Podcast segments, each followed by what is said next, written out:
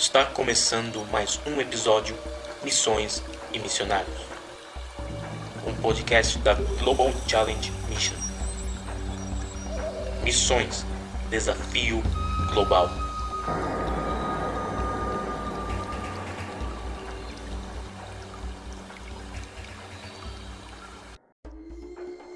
E aí, povo de Deus, tudo bem com vocês? Sejam bem-vindos a mais um episódio Missões e Missionários. No podcast de hoje entrevistei o Márcio e a Keila Hempel. Eles trabalham no Amazonas e estão à frente do Ministério Missão do Céu. Eles atuam com aviação e nesse bate-papo eles contaram sobre o chamado missionário, sobre o período de capacitação e também sobre a mudança de estratégia e visão para a aviação missionária que Deus confiou a eles. Bora lá? Muito bem, estamos aqui com Márcio e Keila Hempel para mais um bate-papo missionário. Márcio e Keila, sejam bem-vindos a esse canal. Desde já quero agradecer a presença de vocês e a prontidão em aceitar o meu convite. Bom, antes de mais nada, gostaria que vocês se apresentassem e falassem de suas origens. Então, Obrigado pela oportunidade que você está nos dando de participar desse, desse momento, né? Podemos compartilhar um pouquinho da nossa experiência. Esperamos que possa ser bênção para todos, que o Senhor tem nos abençoado muito e nós louvamos a Deus por isso. Então, eu sou natural de Curitiba, Paraná. Venho de uma família de imigrantes da Rússia, que é uma, na verdade, era uma são alemães russos. Então, fui criado numa igreja bem tradicional, né, culto em alemão, essas coisas, é, liturgia e tudo mais, mas muito cedo, assim, é, Deus já foi mexendo no meu coração com relação a missões. Ah, os pastores da minha igreja muito envolvidos com missões na, na, na, época, né, e minha mãe também sempre me incentivando, leitura, leitura de livros de biografias missionárias, eu li muita coisa assim nesse sentido, e tive a oportunidade de ser discipulado como adolescente, como jovem, com pessoas, né, com líderes que, que tinham que tem até hoje, né, uma visão missionária muito muito joia. Então, tive muitas influências positivas na minha vida nesse sentido que me motivaram e que Deus usou é, para tocar no meu coração, me direcionar para que eu, que eu viesse a me tornar um missionário, né? Resumindo, é isso. É, até o momento em que, então, eu deixei a faculdade e fui para o seminário, onde, então, eu encontrei com a Keila. Então, agora eu vou deixar ela contar até essa parte dela também. Eu nasci no Paraná, mas eu cresci em São Paulo. Meu pai é pastor, era pastor, já aposentou, e a gente é, sempre estava no, no, ambiente igreja, né? E eu sempre tive um desejo muito grande de seguir os passos dos meus pais. Foi gostoso porque Deus foi falando com a gente, né, como família, mas eu senti um chamado especial para me dedicar completamente à obra do Senhor. Então, é, com 18 anos, eu saí de casa e fui estudar num seminário lá em Curitiba, onde eu conheci o Márcio. Foi em 93 que nós nos conhecemos, né? Você chegou lá, eu estava já no terceiro ano, aquilo começou primeiro. E resumindo a história, final de 95 nós nos formamos e, e casamos e aí fomos para Florianópolis pastorear uma igreja é, enviados pela, pela minha igreja mãe em Curitiba, que tinha uma congregação em, em Florianópolis. Foi um tempo muito desafiador, né? jovens recém-formados e ajudar no pastoreio de uma igreja. Foi uma experiência transcultural, o curitibano não tem nada a ver com florianopolitano, foi um choque cultural de cara já. Eu não sabia o que era um choque cultural ainda e nem imaginava que o pessoal do sul, entre eles, tem choque. a gente achava que nós era tudo sulista e todo mundo se entende, mas não é verdade verdade. Enfim, foi um tempo muito legal porque Deus esticou duas crianças para que elas crescessem, né? A gente tem aquilo eu tenho dessa impressão. Foram dois anos muito intensos na nossa vida a gente precisou amadurecer diversas áreas. E ali era um trabalho pastoral, ah, mas eu tinha eh, essa, esse chamado missionário, algo que vem da minha juventude, eu tinha uma certeza que, que Deus um dia ia me usar na Amazônia. Tanto é que é, na nossa primeira semana de namoro, eu falei para Keila, olha, eu tenho um chamado para Amazônia. Se você tem, quer continuar namorando comigo e nós vamos casar, é para onde você vai. E eu orei para Deus mudar isso no coração dele. É, imaginei, né? Geralmente as mulheres pensam assim, né? Ah, eu vou dar um jeito de mudar esse pensamento dele, né? É, mas afinal Deus tinha outros planos, né? E, enfim, aí em 97, final de 97, é, fui fazer um teste em asas de socorro em Goiás, viajamos para lá e eu fui aprovado então e a partir daí convidado a ir para asas de socorro para Nápoles e me integrar no programa de treinamento de pilotos e mecânicos deles. E então ficamos quatro anos lá e em 2002, então ficamos 98, 99, 2000, 2000 2002 fomos terminamos a formação e fomos para o Acre, que lá eu trabalhamos um ano e meio no Acre como missionários lá e depois mais um tempo em Goiás, eu assumi a escola de aviação, onde eu tinha sido aluno por um tempo, a parte de voo, e desde 2006 nós estamos agora em Manaus. Então, ficamos com a Socorro até 2015 e de 2015 para cá estamos trabalhando na Missão do Céu, né, que é uma organização parecida, que nós fomos desafiados a começarmos esse trabalho num modelo um pouco diferente do, do, do tradicional. Puxa, assim, tem sido maravilhoso. Deus tem feito grandes coisas. A gente podia contar muitas histórias, mas aí, resumindo, bem resumido, é essa história dos últimos 20, dos últimos 30 anos, vamos dizer assim, 40 anos. Perfeito, é. muito bem. Agora, para quem está nos ouvindo e não entende muito bem, qual que é, assim, é, o papel da Asas de Socorro em missões? O que, que a Asas de Socorro faz em missões? E hoje, no caso, vocês são Missão do Céu, eu creio que deve ser a mesma, a, talvez a mesma pegada, mas que as pessoas possam entender. É, vamos ampliar isso um pouco, vamos chamar de aviação missionária. O isso, termo, melhorou. Mais genérico, ah, inclusive, além da Missão do Céu e de Asa de Socorro, ainda existe a Aliança de Esperança, existe a Sal e Luz Amazônia, existem outras organizações e agências que usam a aviação né, ah, no Brasil e, e, fora do Brasil são dezenas, né, são mais ou menos é, 70 organizações ao redor do mundo que usam a aviação missionária de alguma maneira, né? Usa um avião como ferramenta. Esse que é a palavra-chave. Nós temos, existem muitos lugares ao redor do planeta que têm um acesso muito difícil por, por superfície, né? Seja por água ou por terra. É difícil a locomoção, o deslocamento. É, por questões geográficas ou por questões políticas, por questões de guerra, por uma série de motivos, né? Ah, ah de infraestrutura, e onde então o avião se torna uma ferramenta indispensável. E a Amazônia ela é, um, é exatamente esse cenário, né? Temos uma floresta gigantesca, uh, apesar de pessoas estarem preocupadas que ela está acabando, na verdade ela é do tamanho da Europa, né? a Europa inteira cabe dentro da Amazônia, então praticamente um continente né? cabe dentro de, da floresta amazônica hoje. Então, falta muito para desmatar ainda e a gente espera que isso nunca aconteça, né? que essa floresta seja preservada mesmo. Mas, para preservá-la, o preço é que as estradas não existam ou sejam tem essa, essa questão. Então, é, a aviação se torna indispensável né, para se chegar nas, nas, localidades, nas milhares de aldeias, de, de, comunidades ribeirinhas e que ficam aí isoladas. Então, para isso que existe a aviação missionária. Ela é uma aviação voltada para missões, para apoiar os pastores, os missionários, os projetos missionários, é, num, num custo que seja viável. Né? Então, o avião é uma ferramenta, ele não é um fim. Então, isso, isso é muito claro para nós. Né? É, o piloto missionário ele, ele existe para ajudar a igreja a chegar onde ela precisa chegar. Deu para entender, né? Isso, deu, deu para entender. Claro, a gente, eu, assim, eu morando aqui no Amazonas, eu vejo uh, a dimensão disso tudo, né? E a gente tem as estradas aqui, são os rios, mas o rio leva muito tempo para se chegar. Exato. A velocidade é. de um barco é, é muito lenta. Não, é. Só... Vamos fazer um comparativo aí, para quem para quem está fora não tem essa noção, né? Vamos lá, nós estamos no estado do Amazonas, o maior estado do Brasil, dá para colocar a região sudeste toda aqui dentro. Ah, então vamos imaginar, a gente sai aqui do Amazonas e precisa ir para Irunepé. Irunepé é uma cidade no Alto Juruá, em linha reta são mais ou menos 1.200 quilômetros de distância, linha reta pelo rio Solimões, Amazonas, e depois o rio Juruá, essa distância vai triplicar. vai para 3.500 quilômetros, mais ou menos. E aí o barco vai se deslocar o quê? Em torno de 20, 30 quilômetros por hora. Imagine quantas horas, quantos dias. Vai levar uma semana para chegar lá. E com avião a gente faz isso em poucas horas, né?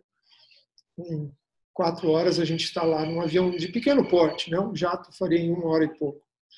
É, mas, enfim, você economiza tempo. Então, qual é a equipe missionária, o missionário que vai fazer um, um treinamento de líderes na região, vai levar uma, uma, capacitação bíblica, seja lá o que for, vai fazer um atendimento social, de saúde humanitário, que está disposto a viajar 10 dias no barco para ir, mais 10 para voltar, e quanto tempo ele vai ficar atendendo lá? Então, fica inviável. Né? Ninguém faz isso, mas fazia-se talvez 30, 40, 60 anos atrás, uhum. a pessoa viajava esse tempo, mas ela ficava lá um mês, dois meses, seis meses, né? Sim, é. Depois é. voltava a viagem, aí sim. Mas não é a realidade hoje, precisa dessa agilidade. E assim, muitos dos lugares que a gente atende, linha aérea não chega, né? As limitações para você chegar por meio do, dos transportes tradicionais, táxi aéreo, é extremamente caro. Linha aérea não tem linha para lá. Então, a aviação missionária ela entra nesse, nessa brecha, se tornando acessível. Interessante, Entendeu? né? E, Keila, me responde uma coisa. É, o Márcio falou que tinha chamado aquele desejo, né, de ser missionário e você queria que ele mudasse esse pensamento. Como é que Deus mudou o seu pensamento? Primeiro, a gente tem que entender a perspectiva bíblica para o casamento, né?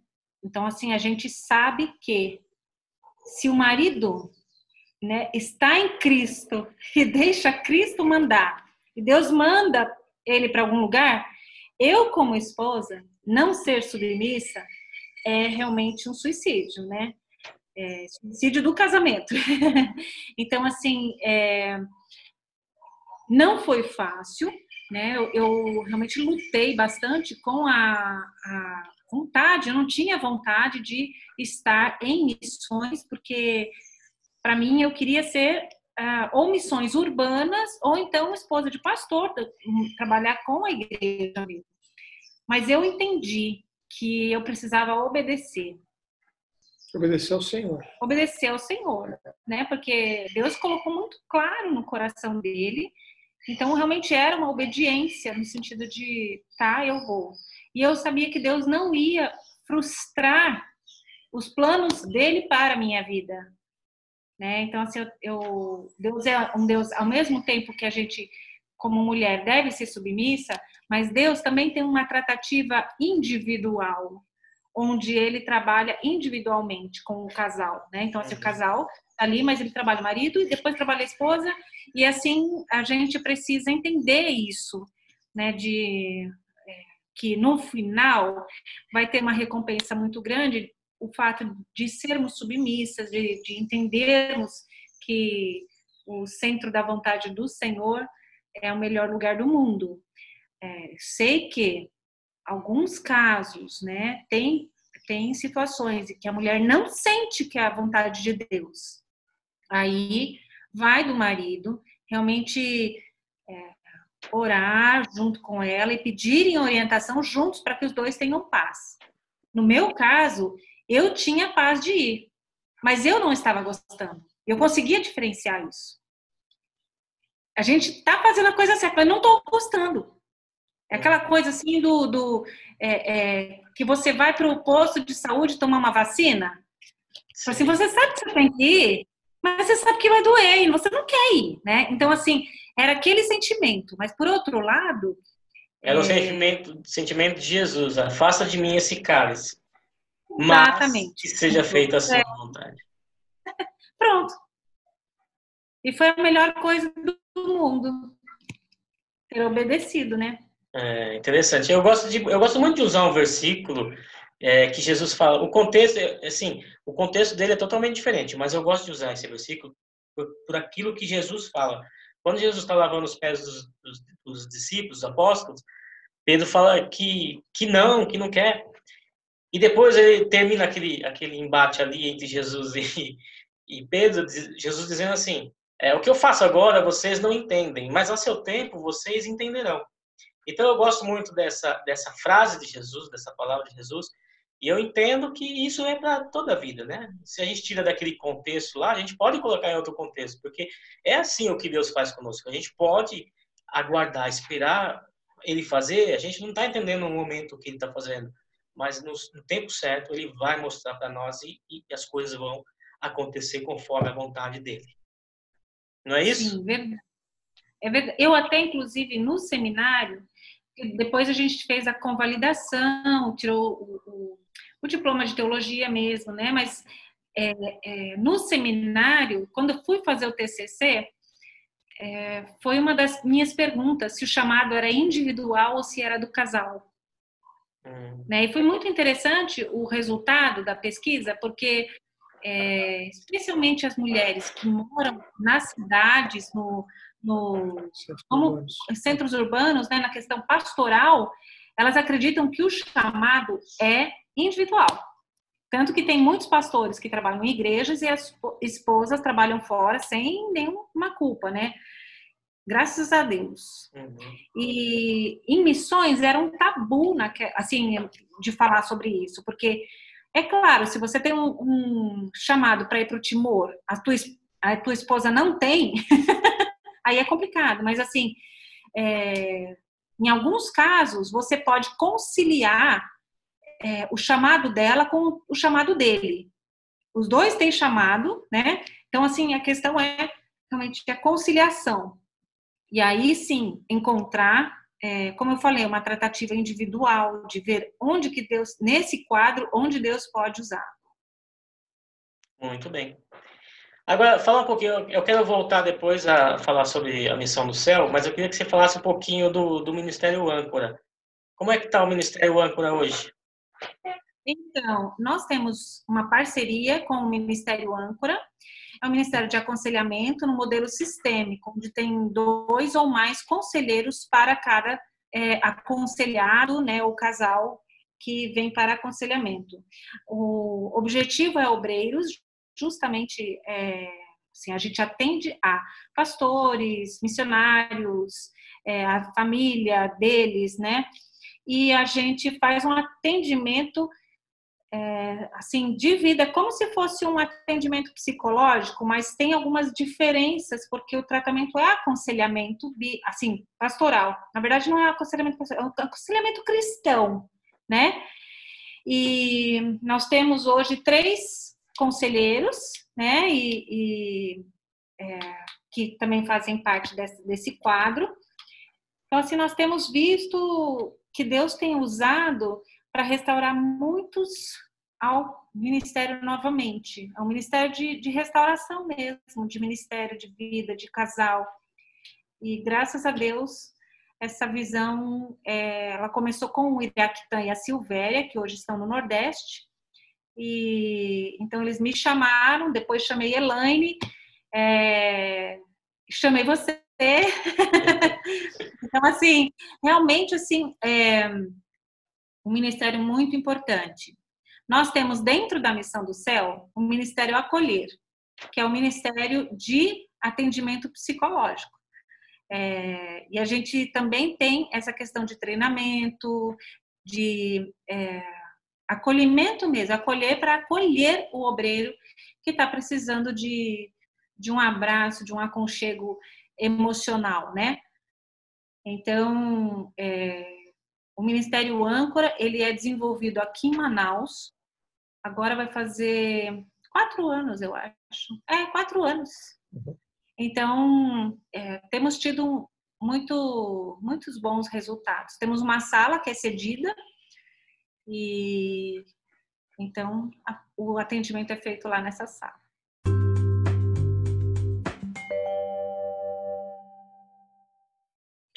Muito bem. Márcio, conta um pouquinho da história da Missão do Céu. Como é que nasceu essa, essa, essa ideia, né? essa, essa missão? Como é que surgiu? Então, é, 2012, o Ronaldo Lidório, o pastor Alcedir e eu começamos um projeto chamado Projeto Âncora. É, que projeto? Projeto Fronteiras, né?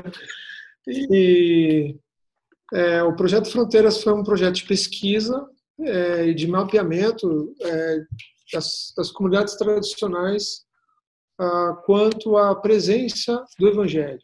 Então a gente queria identificar na Amazônia em quais comunidades tradicionais, especialmente ribeirinhas, é, onde havia constatação de que havia alguma presença evangélica nessa comunidade ou não.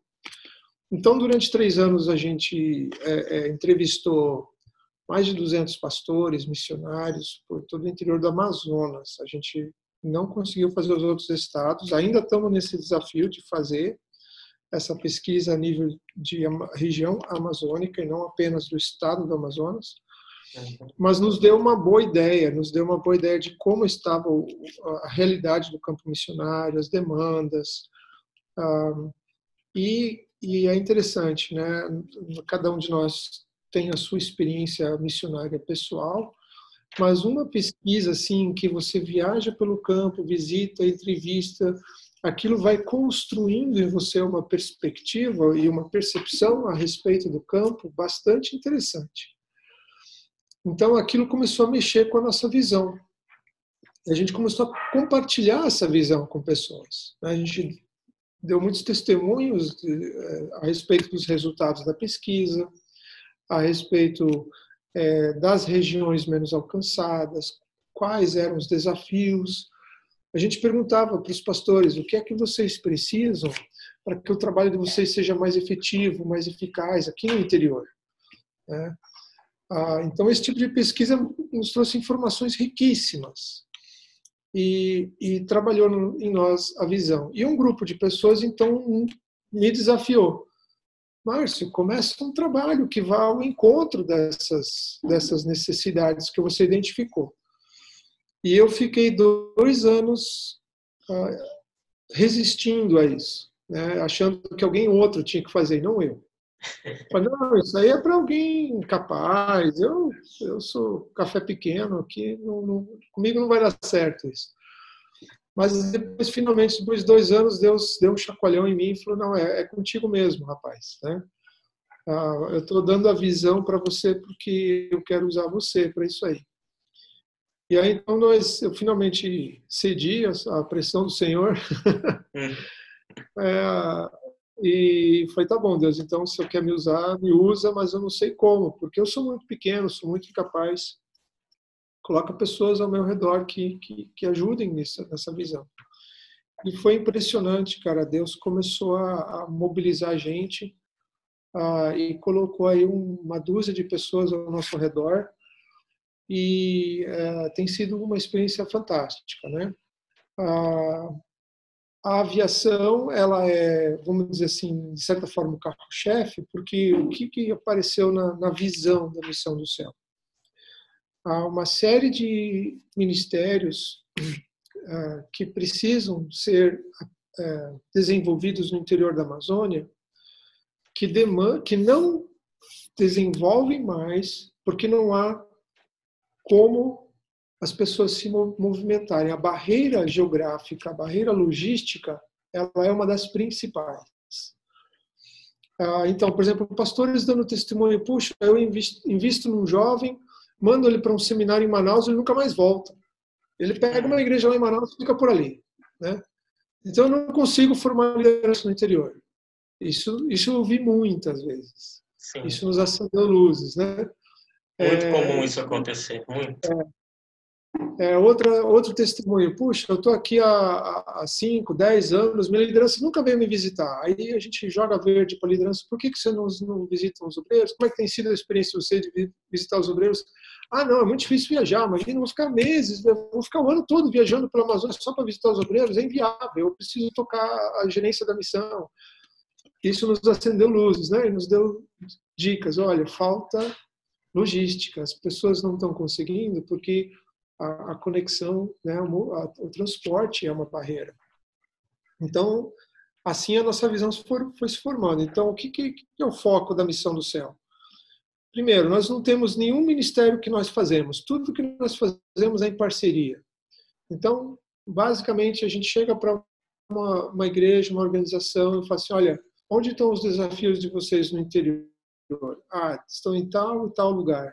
O que, que vocês precisam para que esse, esse, esse trabalho desenvolva? A gente precisa é, de formação de liderança no interior, a gente precisa de algum projeto social, a gente precisa de alguma coisa assim.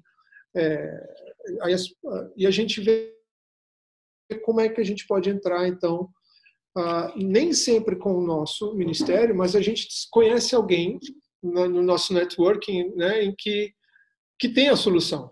Então, é, até o nosso vice-presidente, o Joel, ele fala assim, ó, no, o Ministério da Missão do Céu é, é, não é aviação, ela é conexão.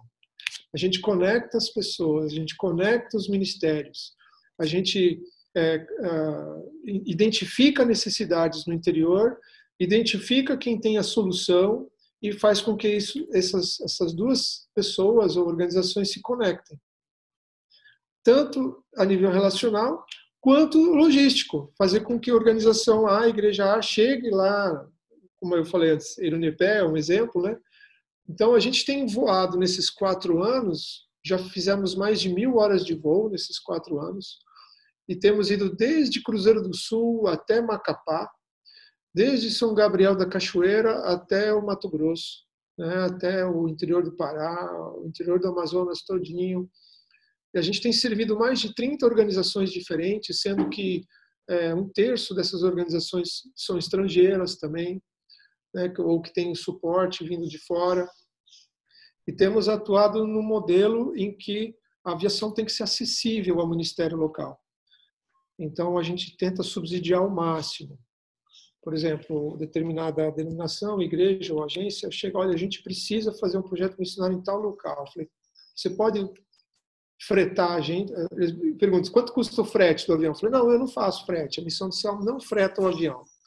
Ah, mas como é que é isso? Não, a gente só faz parceria e projeto. Qual é a proposta de vocês? Uhum. A gente precisa desenvolver um projeto assim, assim no interior. Tá bom, então, qual é o orçamento de vocês para o projeto? Ah, nosso orçamento é X. E a gente avalia se a gente consegue entrar com a diferença para que, tanto né, do subsídio do, do, do voo, da logística em si, quanto também com ferramentas para o trabalho é, dessa, dessa, desse parceiro.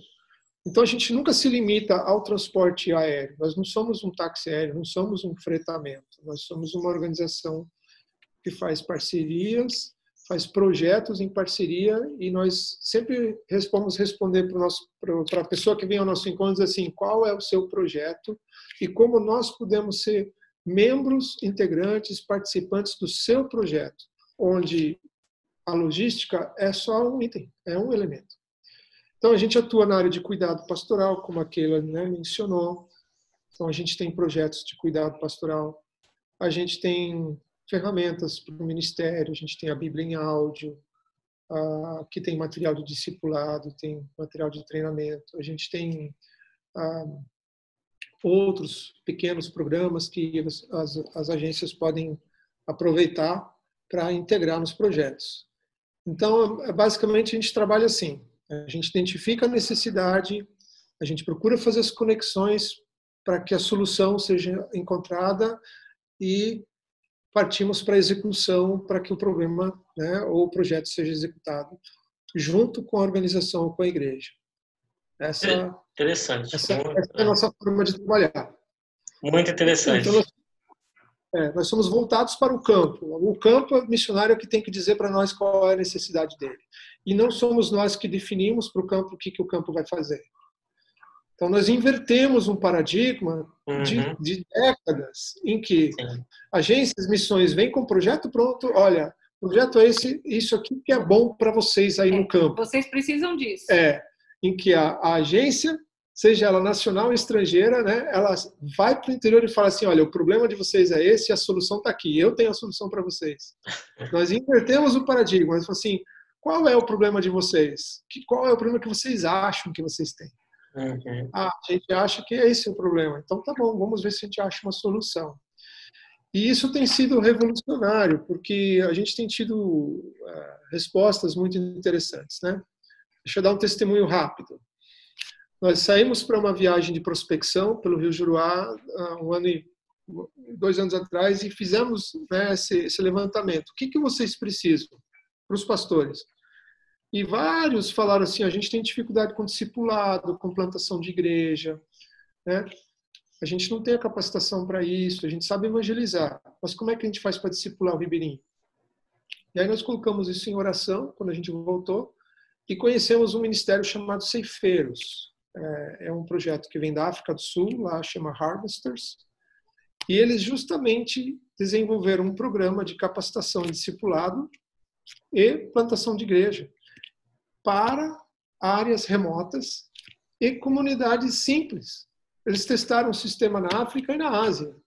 Nossa realidade amazônica não é muito distante da, da realidade do povo no interior da África, não é? Existem, é, existe a pobreza, existe a falta de a, a, questão da educação, ela é, ela é precária.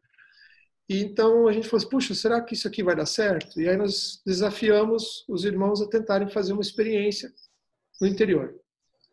E aí levamos então o pessoal de ceifeiros para algumas localidades, eles começaram a apresentar o projeto, começaram e agora eles já têm, já foram várias vezes. A gente a cada seis meses faz os voos com ceifeiros para treinamento de liderança, liderança, discipulado, plantação de igreja e evangelismo. São as quatro áreas que eles treinam por módulos. Então a gente leva os instrutores para o interior, eles passam três dias dando aula na, na região e, e para os líderes da região.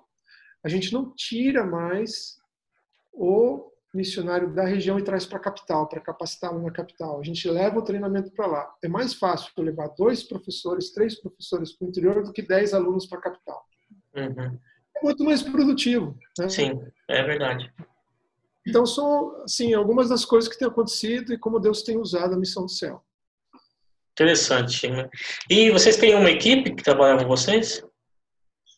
Sim, hoje mais ou menos 10 pessoas, é, alguns em tempo integral, outros parcial. Temos gente aqui no hangar, temos gente que trabalha é, a partir de casa e temos um casal em São Paulo, né, representantes nossos lá. E também que um deles é o gestor de projetos, ele, ele gerencia a partir de lá, que hoje dá para fazer tudo online, né? vários projetos lá. Então, de mobilização, divulgação, a gente tem parcerias, enfim, a representação da missão lá também. então, é a equipe. A gente tem a equipe para a parte de aviação, a parte de administração e, e projetos. Né?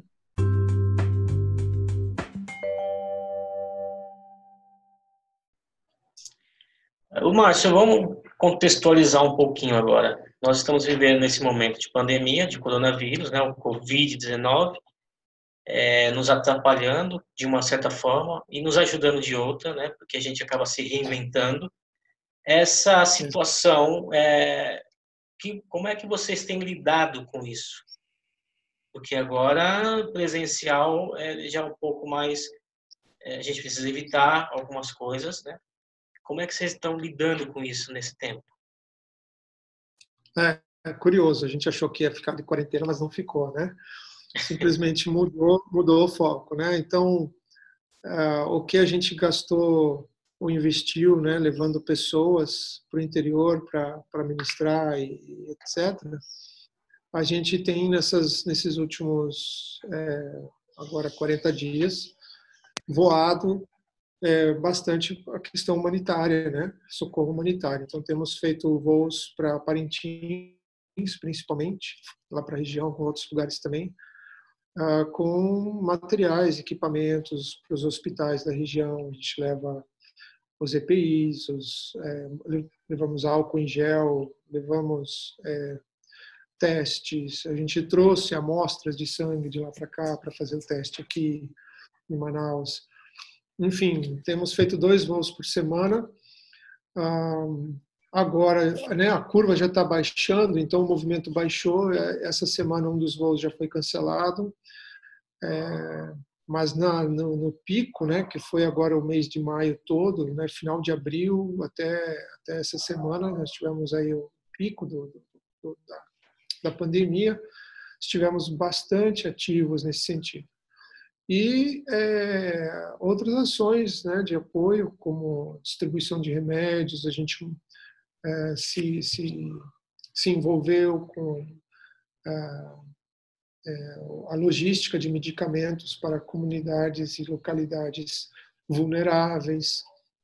Estamos numa campanha agora de é, cestas básicas, né, para ajudar a, a famílias em risco. Ah, então, o trabalho missionário não para, rapaz. A gente uh, tem tanta coisa para fazer e, e, quando a gente se coloca à disposição do Senhor, o Senhor nos usa, né? Com aquilo que a gente tem. Agora, é, a gente tem também uh, uma diferença de gerações, né? Que é interessante a gente é, abordar um pouquinho no sentido de, de que como é diferente é, a encarar missões de, de os antigos como eles encaravam e hoje como encaram.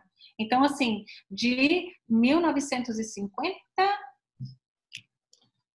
a década de 50, 60? Então, é, nós, nós temos, né, a cada mais ou menos 20 anos, né, as mudanças de paradigma de, de, de gerações. Então, hoje que nós temos trabalhando no campo, né? Então, falando agora de de a gente está mudando de assunto, né? Uhum.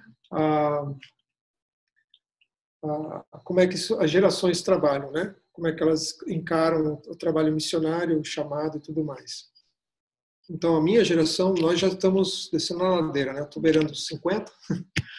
ah, ainda tem... Essa geração, a gente não é da primeira. É, aí tem o pessoal né, dos, dos anos do pós-guerra, né? Ainda temos aí bastante gente que nasceu ali durante a Segunda Guerra e logo depois, né? Os boomers. Um, os boomers, né? Que tem um, um paradigma ah, onde o compromisso com a organização é muito alto, né? É, então eu, eu, eu comecei a trabalhar na agência missionária X e vou ficar, vou morrer nessa agência. Esse, esse é o paradigma, né? E a agência decide para onde eu vou, o que eu vou fazer. É, a geração seguinte, 60 e 70, que já é a nossa geração, já mudou um pouco esse paradigma, em que é, o, o, chamado né, da pessoa é, é, mais importante que a instituição. Ainda há um forte vínculo com a instituição, mas já não é tão forte. Né? A visão ela é mais forte. E aí, dos anos 80 é, até os anos 90, né, o, a geração Y, né, chamada geração Y, né, que são aí os jovens que estão hoje abaixo de 40 anos de idade. Ah, eles já têm um, um, comprometimento também com o chamado e com, ah, com o chamado dele, o chamado dele e, o, e, os relacionamentos são muito importantes, Sim. né? Uhum. O ambiente da equipe são importantes. Aí você vem agora da geração a última, né, a Z, em que o, ambiente realmente é o que mais pega, né? Puxa, se o negócio, se o ambiente de trabalho for legal, ah, eu me envolvo. Só que ainda não tem a percepção de, de, de, de longo prazo. Então é comum jovens se envolverem com um projeto missionário por um, dois, três anos, depois mudam para outro, depois vão mudar para outro, estão se definindo ainda, até porque eles é, nem têm muita idade. Mas por que, que eu puxei esse assunto? A questão é que o jovem, o, o missionário que está chegando agora, como ele é bastante, é, vou dizer, nessa cultura mais uh, fluida. fluida, né? Uhum. Então, é, ele ele pode se remanejar de uma maneira melhor depois do Covid. É. Porque ele não está preso àquele, paradigmas. àqueles paradigmas de que sempre foi assim é, e eu não sei fazer outra coisa. Então ele sabe, de repente, que assim, não, eu vou fazer então outra coisa. Eu vou servir de outra maneira. Então, nesse aspecto, eu acho que é muito positivo, né, essa, essa fluidez. Por outro lado, né, é, antigamente se falava, eu vou ser missionário, se largava tudo e ia, não fazia mais, assim, não se preparava além do seminário, né? Hoje em dia, não. O missionário, às vezes precisa se preparar numa profissão. Exatamente agora, missionários fora do Brasil, onde é, a situação financeira nem é questão de perseguição apenas, mas a situação financeira vai ficar tão complicada por causa da, da, do, da passagem dessa pandemia, então ele vai ser um fazedor de tendas. Então, essa visão de, de, de ser missionário, ela, ela também está sofrendo uma modificação daquele missionário de tempo integral e tal. É claro que o missionário de tempo integral lá no meio do, do, dos índios, ele não vai ter como fazer tendas nesse sentido. Mas, por exemplo, um missionário que está numa cidade, ele pode conciliar a profissão de é, uma profissão de designer, digamos assim, né, com a missão. Então, assim, é, isso precisa ser muito avaliado agora. Hoje em dia, realmente a situação não está estabilizada e vai demorar para a gente entender como que vai acontecer.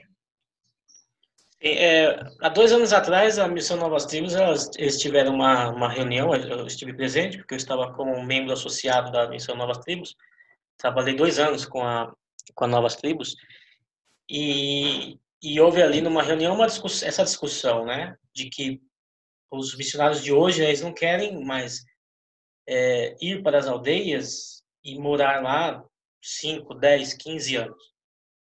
Porque os missionários de hoje, a primeira coisa que eles perguntam é: tem internet? Tem acesso à internet? É, é, é as condições de trabalho, o ambiente de trabalho é fundamental para eles. Hoje. É fundamental. Então, a gente está tendo quando você falou que essas mudanças eles são mais os, os mileniais, né, que são os essa geração nova, é, quando eles têm essa essa facilidade de, de poder é, passar por essa fase da pandemia, é, eu entendo que sim, que eles eles podem. Mas como é que fica então, por exemplo, o trabalho de uma de tradução de Bíblia, na qual você precisa demandar muito tempo? Você precisa viver na aldeia, conhecer a cultura, conhecer a língua. Né? Como é que vai se dar daqui para frente com essa geração que não se apega tanto, que não se enraiza na, na cultura que ele está sendo plantado? Eu acho, eu acho que tem duas coisas. Ah, com o programa do governo de alguns anos atrás, de que o índio vem para a cidade buscar um benefício, né? Com essa bolsa índia, muitos indígenas saíram de suas é, aldeias e foram para as cidades para buscar o dinheiro e acabam com essa transição de cidade a aldeia aprendendo português. Né? Agora, a, a gente sabe que uma língua, nós não trabalhamos com linguística, mas nós sabemos que uma língua, uma cultura, para ser, é, digamos, perpetuada, precisa haver escrita, é, é, precisa ter falada, escrita, né? Então, essa questão da língua é muito importante. Então, tradução de Bíblia, né, para essa língua, para essas línguas. Então, tem que fazer um estudo de cada caso é um caso. Hoje em dia não é mais os indígenas estão isolados totalmente. Tem indígenas que estão na cidade. Tem uma tribo toda tá ali perto da cidade que vão para a cidade. Tem outras tribos que vão de vez em quando para a cidade, sabem o português, tem outras que não, que estão muito isoladas. Para essas, eu acredito que esses missionários precisam entrar lá e viver sem internet. É, eu acho que o, o desafio é grande, uh, mas sempre tem aí as exceções à regra. Né? Em cada geração você tem os que são fora da curva. E assim, cada geração vai ter que descobrir o seu, a sua estratégia. Uhum. Então, é difícil a gente dizer o que deve acontecer, o que vai acontecer, o que não vai. É, a, a, assim como nós, da nossa geração, tivemos e que descobri na época, e ainda temos que descobrir muitas coisas de como fazer certos trabalhos, a geração de hoje vai ter que ter o mesmo, ter o mesmo desafio, né? E eles vão ter que descobrir o jeito deles de fazer. A gente olha para, às vezes o pessoal mais velho olha para a geração mais nova e fala assim: ah, meu Deus, isso aí não vai dar certo. Sim, e nós, 20, 30 anos atrás? Hum. Quem disse que a gente ia dar certo? Né?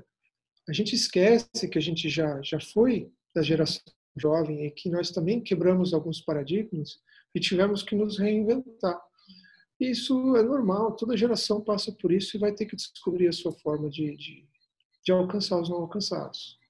Né? Debaixo da orientação do Espírito Santo, vai dar certo. E a gente precisa também entender que na nossa geração também tiveram pessoas que desistiram, porque não tinha outras coisas. Eu sei de casos que a missionária foi para a aldeia e voltou, disse que não tinha Coca-Cola, que ela não ia voltar. Né? Então, assim, é, né? não tem energia, não vou voltar. Então, assim, é, hoje a causa é a internet. O que nós não podemos cair é no erro da, da, do detentor do saber. Né? Assim, aquele, a suprema sabedoria, nós fizemos 30 anos isso e nós sabemos agora como fazer. Nós temos muitas, muitas lições de quem já fez? Temos. Só que o mundo se transforma. Muito mais rápido. Muito, muito é. mais rápido. Então, assim, às vezes a gente acha que. Às vezes um jovem chega lá e faz melhor que a gente. É. E a gente aprende com ele. É, é. Eu, eu torço para isso acontecer. Eu aprendo com minha equipe. Tem alguns jovens lá e falam assim, rapaz, isso aqui você tem que resolver. Uhum. É, esse, estão... eu creio que é, é, esse é um sentimento que, que todos nós devemos ter, né? De ser aberto às gerações que estão vindo, assim como nós que éramos uma geração nova e quebramos a cabeça das gerações anteriores, é, esses que vão suceder a cada um de nós, a gente tem que ter o nosso coração, a nossa mente é, saber lidar com isso e, de forma alguma, deter ou reter qualquer, qualquer atividade ou qualquer coisa, mas poder passar para eles né, essa confiança de que eles podem fazer, eles podem, é, pode dar certo, pode ser que dê certo, mas eles precisam aprender com isso e a gente precisa dar essa oportunidade, né? Porque é uma geração nova, é um, é, é um pensamento novo é uma forma de agir diferente, né? E, e é estranho eu estar falando assim, porque parece que é, não, olha, eu, eu vivi essa fase né, da, da mudança, eu queria falar muito né, com os pastores que eu, que, eu, que, eu, que, eu, que eu conheci e passei nas igrejas que eu frequentei, queria falar, queria falar, e, e muitas vezes a gente era abafado, né? Uh, ou um ou outro falava, não, é isso mesmo, você pensa direito, é isso mesmo, é assim mesmo. Então, uns tentam te deter, outros tentam te apoiar, mostrar que você realmente está no caminho certo. Mas para mim parece que foi tão faz, faz tão pouco tempo isso e hoje eu estou me vendo já estou na outra geração que estou tratando, né, de uma geração nova. Então isso é interessante como a gente vai vai se vai mudando conforme o tempo e o tempo passa muito rápido, né, muito rápido. Então, 20 é. anos aí se passaram, eu já, já sou da geração da geração antiga.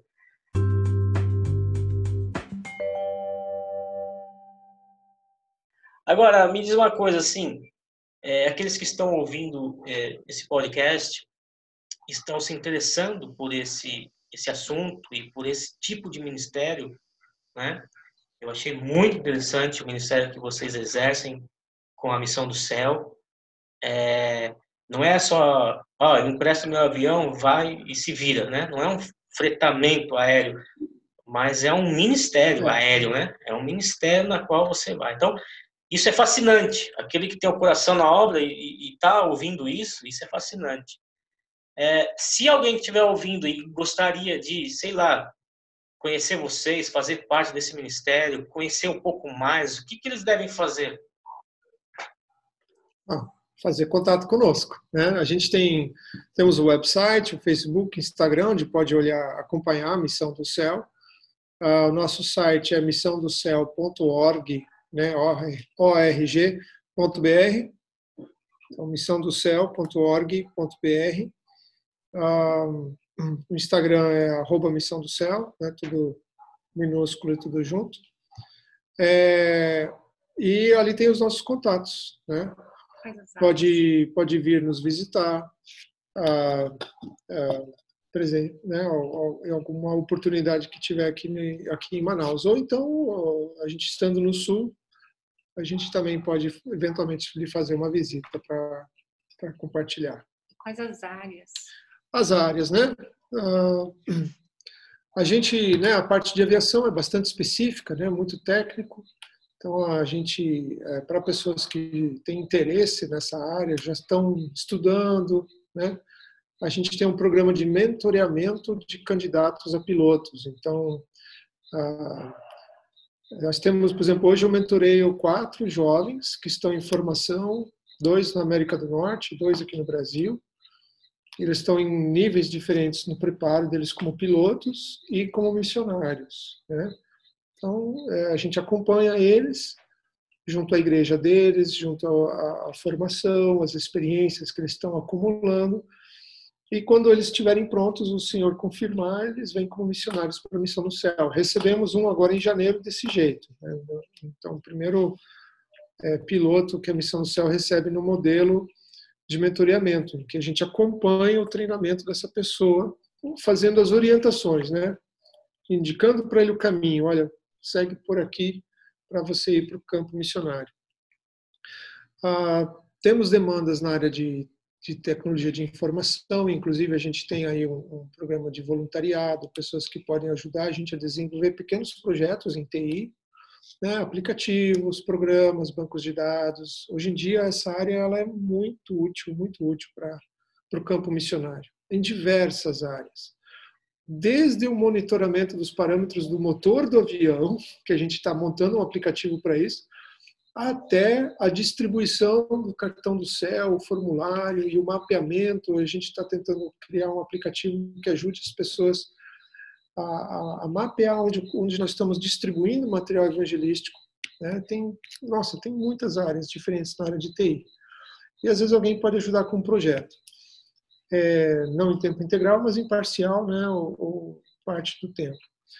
Área de comunicação, né, ajudar a gente a fazer publicações. Né, a gente tem uma equipe de comunicação e ela é toda voluntária. Né? Então, a gente tem uma jornalista voluntária, a gente tem uma, relação, uma, uma pessoa na área de comunicações que é, que é voluntário, e, enfim. A parte de produção gráfica a gente paga, a gente contratou uma empresa para fazer né, a parte gráfica, poderia ser voluntário. Um contador, poderíamos ter um contador voluntário, a gente tem uma empresa que a gente paga para fazer nossa contabilidade. É, oportunidades de curto prazo e junto em algum, algum projeto. Atuar na área de aconselhamento, de repente a pessoa é um psicólogo, é um conselheiro pastoral, é um conselheiro cristão, queira ter oportunidade de poder servir nessa área, também tem oportunidade aqui. Enfim, no nosso site a gente tem uma aba que, que diz assim, quero ajudar.